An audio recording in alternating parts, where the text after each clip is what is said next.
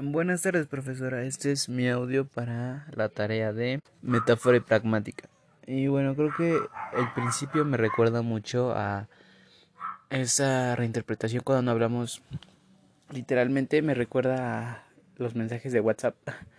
Por ejemplo, cuando hay veces en que la gente se expresa de una manera, pero no pone o preguntas o acentúa o signos de exclamación o algo así. Entonces como no tenemos justo esa como em, hipótesis que nos dan lo, el marco espacio-temporal, el comportamiento no verbal, así porque pues no estamos este ahí, pues creo que eso es justo de los malos entendidos que tenemos cuando hablamos por WhatsApp o por internet en general que lo reinterpretamos de una manera en la que no es la que no era lo que el otro quiso decir.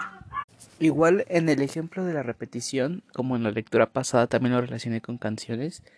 Y por ejemplo hay una en donde se está hablando como de la vida o el porqué de las cosas y justo en un verso el intérprete de la canción dice no solo se basa en preguntar why una vez porque es una canción en inglés creo que es como why why o sea repiten muchísimo entonces es justo pues esa esa duda que a lo mejor nunca se va a poder contestar y que se repite porque es tan intensa y justo es lo que habla el texto de la intensificación de emociones con la repetición y creo que bueno ese es un buen ejemplo que se me ocurrió.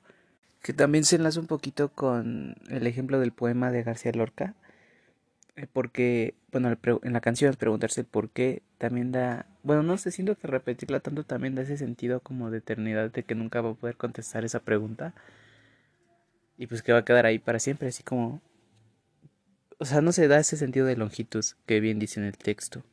Bueno, continuando también con los ejemplos que me gustaron mucho, fue el, el poema verde de García Lorca, en el que se ejemplificaba la repetición diferente. Creo que, no sé, estuvo muy bonito. Creo que el hecho de repetir verde y que al principio te suene como vida, como naturaleza, algo bien, se va, va cambiando va caminando el concepto hacia el verde de la muerte, como algo ya echado a perder o algo así. Y justo es como toda esa idea que tenemos de que al principio es vida y después se refiere a la muerte que y que llega como en shock. No sé si me explico. Ese estuvo muy interesante.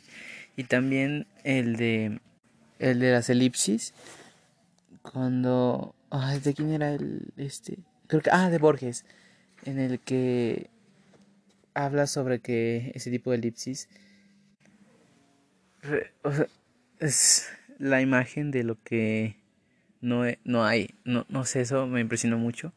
En el sentido de que, eh, según el poema y de acuerdo con la función de la elipsis, lo eres todo y a la vez no eres nada porque ya no eres. Está, no sé, está muy loco cómo me llega. O sea, cómo el lenguaje puede decir tanto y a la vez tan poco y a la vez no decir nada, literalmente. Está muy impresionante eso. Y ya, creo que mi duda más es, no es tanto como del tema, pero me quedó la reflexión eh, sobre lo que Deluz dice sobre el arte, en que este no imita, sino más bien repite. Eh, no sé si eso tenga que ver un poco con lo que se entiende de que el arte solamente es la interpretación de una misma cosa, pero vista de los ojos del artista, algo así.